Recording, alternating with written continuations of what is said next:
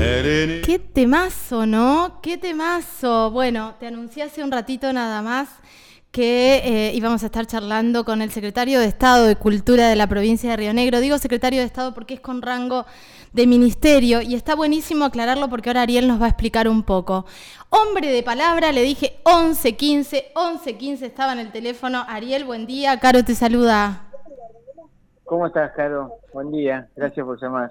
Muy bien, muchísimas gracias por atendernos eh, en medio de un montón de actividades porque está pleno el le digo verano cultural, no se llama verano cultural, pero ahora nos vas a explicar. Pero antes de eso, Ariel, hace poquito asumiste como secretario de Estado. Quiere decir también que ya no dependés del Ministerio de Turismo. Contanos un poco qué significa en la práctica esto.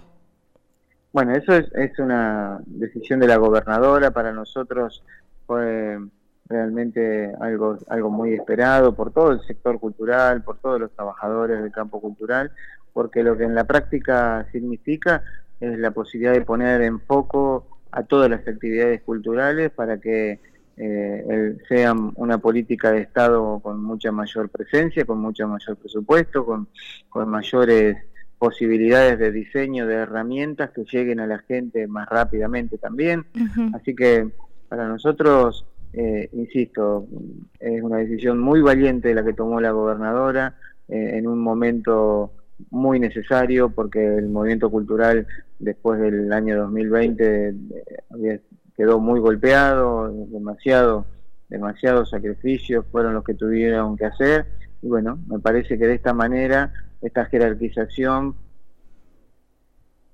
el ojo eh, en uno de los sectores donde más se necesita. Totalmente. E, esto es re importante, Ariel, todo lo que estás diciendo, la ejecución de programas, la proyección de programas, de políticas públicas para sostener en un 2021, lo decía hace un ratito, que también va a ser incierto, que vamos a estar con altibajos, que no sabemos cómo se sigue desarrollando este contexto de pandemia y los trabajadores de la cultura que quedamos como totalmente caídos del sistema.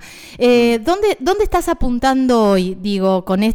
Con esta posibilidad, con mayor presupuesto, con las áreas bastante deprimidas en todo sentido, en plata y en ánimo también.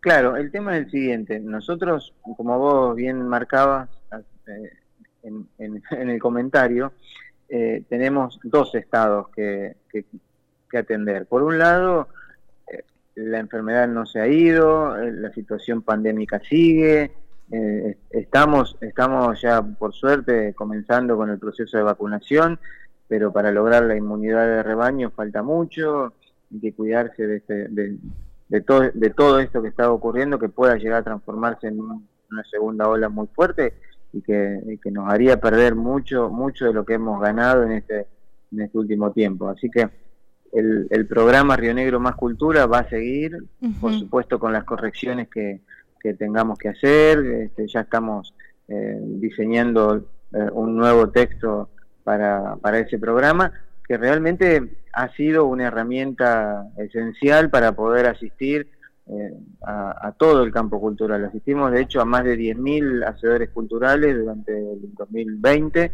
Bueno, la idea es corregir aquellas cosas que tengamos que corregir para, para llegar a todos los sectores que no llegamos, pero obviamente que, que queremos seguir, seguir en ese camino. Y por el otro lado, la reactivación de todos los sectores, porque, eh, o sea, solo con el protocolo no alcanza. Nosotros construimos con todos los sectores los diferentes protocolos, fuimos trabajando con Nación, fuimos trabajando con el Consejo Federal, con otras provincias, viendo otros modelos de protocolos internacionales, con todos los sectores fuimos dialogando eh, y en ese intercambio surgieron los protocolos que después aprobó el Ministerio de Salud de la provincia.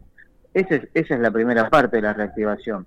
La segunda eh, tiene, tiene que ver con la organización del sector cultural, porque esto que vos decías de, la orfandad, no me acuerdo cuál fue la palabra que usaste, la orfandad o, esta depresión que tiene todo el sistema cultural de la provincia, no es única, exclusiva de Río Negro, eh, quiero decir que es de todo el país, pero tiene que ver con el enorme grado de informalidad que tiene la economía y la cultura en Argentina.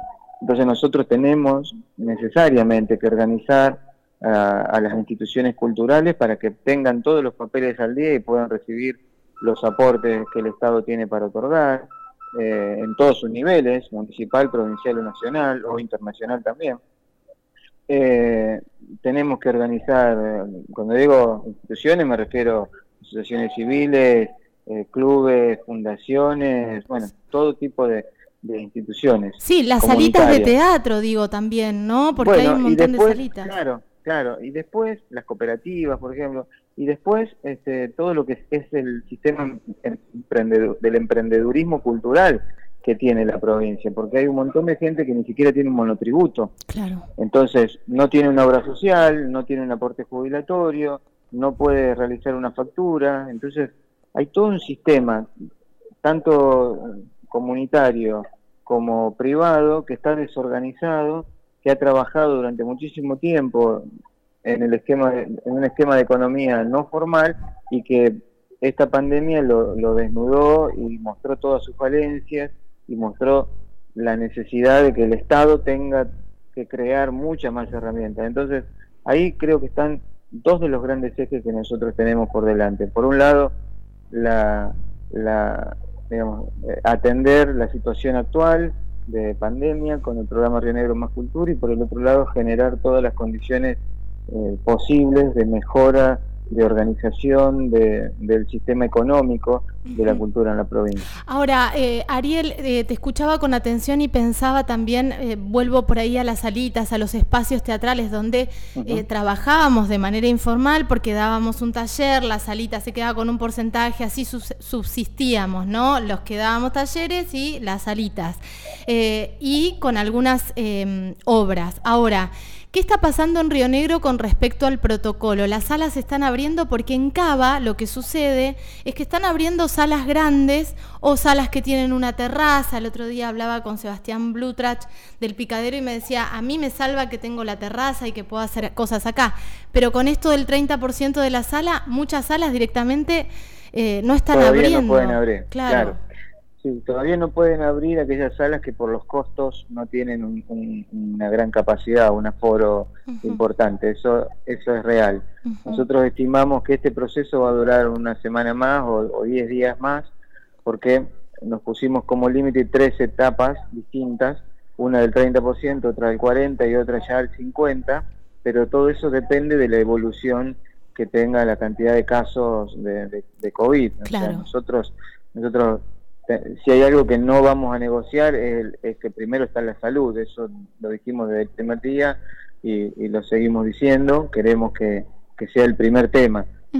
Después vamos a ir trabajando eh, para que esas salas vuelvan a recibir otro aporte, ya hicimos hicimos dos aportes, vamos a hacer vamos a seguir trabajando a través del programa Río Negro Más Cultura para que para que sigan teniendo aportes, que esos trabajadores que, que no pueden hacer sus obras con público puedan hacer algún tipo de, de, trabajo en streaming o puedan hacer algún tipo de trabajo de otra manera para recibir un aporte económico. Como siempre digo, esos aportes económicos no les solucionan la economía del mes, pero es una ayuda y es un acompañamiento importante que, que bueno, para nosotros es fundamental hacerlo y entendemos que es la manera también de, de estar acompañando. Sí, imagino que también pasa con muchos talleres, esta posibilidad también, yo veo el Zoom, la palabra Zoom y salgo corriendo porque todo el año pasado talleres y programas por Zoom era como el horror, no queremos saber más nada, pero me parece que es una nueva normalidad y es una herramienta, es un mal necesario para poder seguir también, no sé, haciendo talleres y pudiendo presentar proyectos que tengan que ver con el streaming o con el Zoom o con estas plataformas, ¿no? Desde el, desde el primer momento hubo gente que, que se adaptó rápidamente a esta herramienta, hubo gente que se adaptó a mediano plazo, hubo otros que se adaptaron sobre el final. Todavía debe quedar alguno que, que se resiste o que, o que mm, le cuesta, pero yo creo que, que pasado todo el periodo de pandemia, cuando ya volvamos a la presencialidad como estábamos acostumbrados o con, con las posibilidades que, nos deje esta, esta la pospandemia, eh, no tenemos que perder de vista que esto eh, ha sido un salto cualitativo eh, en la posibilidad de trabajo de, miles de artistas. creo que es una herramienta que no la podemos perder de vista, lo que tenemos que buscar es cómo hacer para monetizar todo ese trabajo. Totalmente. Porque todavía no están dadas las condiciones o no están generadas del todo esas condiciones. Por eso yo insisto mucho en, este, en este trabajo de pinzas que tenemos que hacer, que por un lado es sostener la realidad a través del programa Río Negro Más Cultura para que los que más necesitan tengan un acompañamiento del Estado, tengan un aporte del Estado, sí. pero por el otro lado generar la organización necesaria con capacitaciones, con acompañamiento para que, para que puedan realizar eh, todos los trabajos de, de, organización, ya sean institucionales o privados, porque la persona que tiene un emprendimiento eh, tal vez necesita que lo acompañemos para poder tener su monotributo. Y, y, tal vez no se puede hacer el monotributo porque factura cada dos o tres meses. Bueno, encontremos el formato institucional para que esté enmarcado dentro de una ONG y que esa ONG lo acompañe y sea la ONG la que facture y le permita tener un ingreso mensual, eh, que consolide su economía doméstica, ¿no? Porque de esto se trata. Nosotros tenemos que volver a esa consolidación porque esa es la consolidación que le va a dar tranquilidad a las familias. No, insisto que esto no es una, una, una cuestión de Río Negro, es de todo el país, así. pero bueno, nosotros estamos muy firmes en esto y queremos que, queremos que en el proceso de estos tres años que quedan en esta gestión, el movimiento cultural rionegrino realmente sea el movimiento más organizado de todo el país. Eh, hablaste de más cultura, yo viste que siempre eh, por ahí tengo una mirada más crítica a esto de los concursos, de las becas, a nivel nacional también hubo, de hecho hoy te, hoy cobro el Fondo Nacional de las Artes de la beca yo porque somos artistas y nos estamos laburando, ¿no? Eh, renegamos porque no hay una continuidad, pero lo bueno que tiene más cultura, a diferencia de otros concursos y de otras posibilidades de esto, es que no exigían el monotributo, y esto tiene que ver con lo que estás diciendo, con la informalidad en la que trabajábamos. Digo, reparar ahí es, bueno, darse cuenta que no podemos exigir nada. Sí, esa fue una, una decisión de, primer, de primera mano de la gobernadora que dijo, bueno, nosotros tenemos, teníamos aproximadamente 18 requisitos para realizar una contratación de cualquier tipo de artista. Eh, pasamos a tener cuatro, que son el DNI, el QUIL, la carta de presentación y la cuenta del banco. O sea, absolutamente ningún tipo de requisito más que saber trabajar en lo que en lo que en lo que en lo que realmente está diciendo que hace en su carta de presentación. Y por el otro lado te digo una cosa, nosotros es cierto que tuvimos algunos concursos, pero con formato de concurso solamente fueron dos. Hicimos más de 50 convocatorias el año pasado. Y las convocatorias, que muchos llamaban concursos, sí, nunca estuvieron completas en, su, en la cantidad de, plazas que nosotros pensábamos. Recuerdo convocatorias que estaban pensadas para 35 realizadores o 35 hacedores culturales, se presentaban 17, 18, 20. muchas veces nos pasó que nos sobraba, nos sobraba cupo de lo que teníamos presupuestado. Y también tuvimos un acompañamiento muy grande de otras organizaciones, de, no, solamente, no solamente de la provincia, sino también nacionales, y por eso pudimos triplicar el presupuesto inicial que habíamos programado para más cultura. Entonces, de, casi 9 millones llegamos a casi 25 millones eh, que se entregaron en estas 50 convocatorias de las que hablamos. La verdad que para nosotros fue, fue un año muy, muy intenso pero, pero entendemos que no alcanza para solucionar todo lo que todo lo que el movimiento cultural necesita. Por eso sigo insistiendo que vamos a ir por la organización del movimiento cultural en su totalidad y por el, eh, el más cultura con las correcciones que haga falta para que lleguemos a todos esos lugares donde, donde no llegamos y, y obviamente que la inflación también deprime los costos con los que trabajamos el año pasado, hemos tenido un 35% de inflación a nivel nacional. Bueno, vamos a ir vamos a ir por una por un por un digamos por una este, mejora en todos los presupuestos con los que trabajamos para que para que ese dinero realmente le sirva a las personas que le llega. Eh, Ariel, eh, eh, hablamos bastante sobre, sobre fin de año, fue que se firmó la reglamentación, si mal no recuerdo, de la ley de fomento que tiene que ver con las producciones audiovisuales. Y en este contexto de pandemia, digo, no podemos mirar para otro lado. ¿Existe hoy el presupuesto para esto? ¿Están esperando a ver cómo evoluciona el tema pandemia? ¿Cómo está la cosa? Bueno, yo la semana que viene tengo reunión con el, ministro de Economía, lo que, lo que sigue adelante ya que la ley está promulgada, se, publicó en el boletín oficial, la decisión de la gobernadora es avanzar fuertemente porque entendemos que, que toda la industria audiovisual no es que solamente brinda trabajo al sector que podemos identificar rápidamente, como los actores o los técnicos o los productores de una determinada obra que pueda llegar a ser una película, una serie o, una publicidad para televisión, este, sino que hay una enorme cantidad de, rubros que se van anexando y que se van sumando en ese trabajo, así que eh, la decisión, hoy yo no te puedo decir cuál es el número, porque también vamos a esperar que lo anuncie la gobernadora en la, cuando hagamos la presentación del polo audiovisual de Negrino, pero, pero sí te puedo anticipar que la intención nuestra es que a mediados de año ya estemos entregando los primeros fondos de esa ley y, la idea es que antes de fin de año ya tengamos producciones en rodaje. Qué bueno, es una, es una buena noticia. Ariel, vamos a seguir charlando, vamos a seguir charlando de las diferentes áreas. Y ahora, para cerrar, contanos un poco qué se está haciendo en el verano, porque veo una cosa que se llama Puntos Cultura o algo así. Ajá. Puntos más cultura. ¿Viste eso? bueno, es, la utilización del programa Río Negro Más Cultura en verano. Eh, la idea es que todos los artistas locales, para, para evitar la circulación de personas, trabajamos únicamente con artistas locales en, los en las diferentes ciudades que han adherido al programa, no solamente las turísticas. Eh, por ahí el caso emblemático sí es el de las grutas porque tenemos cuatro puntos más cultura.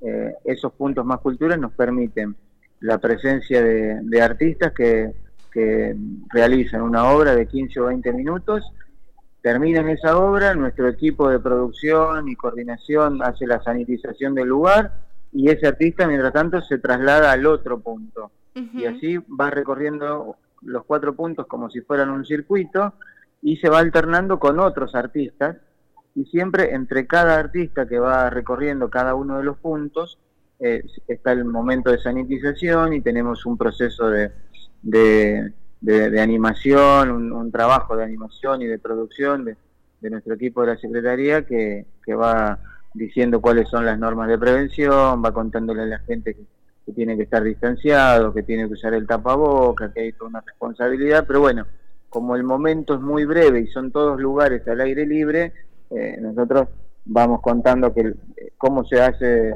para cuidar a la gente y al mismo tiempo trabajar. Así que es, fundamental que, este programa siga existiendo hasta el final de la temporada, sobre todo en los puntos turísticos. Totalmente. es como un microteatro, Ariel es como un microteatro, pero de diferentes disciplinas.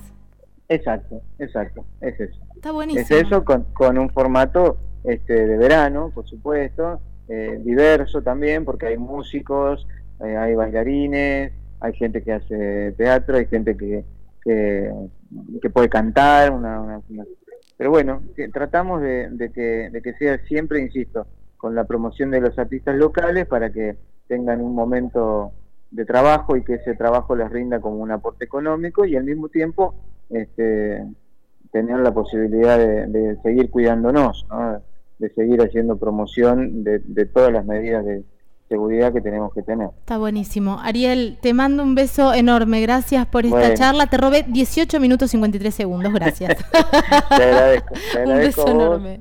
Te agradezco a vos y bueno, eh, insisto lo, lo que siempre digo, ventanilla abierta siempre para recibir proyectos. Vamos a lanzar dentro de poco eh, el Fondo de Desarrollo Cultural, pero, pero bueno, así no esté lanzado, aquellas personas que tengan ganas de llegarse a la Secretaría y presentar un proyecto o de mandarlo por las redes sociales, siempre va a encontrar un productor o alguien de la Secretaría que los va a acompañar eh, en, la construcción de esa idea para transformarla en un proyecto y bueno, llegar después acompañar la concreción de eso. no, y para esto, para esto que estás diciendo, está, está buenísimo que, que Cultura esté desprendida de otro ministerio, digo, que ya sea una Secretaría de Estado, que tenga más independencia, más libertad y más agilidad para todo esto que estás diciendo. Te mando un abrazo, Ariel. Abrazo enorme. Adiós. Eh, Ariel Ábalos, secretario de Estado de Cultura de Río Negro, charlando con nosotros aquí en Ojos Bien Abiertos. Radio Única es un espacio realizado, habilitado y sostenido por mujeres, disidencias y niñez. Acompáñanos.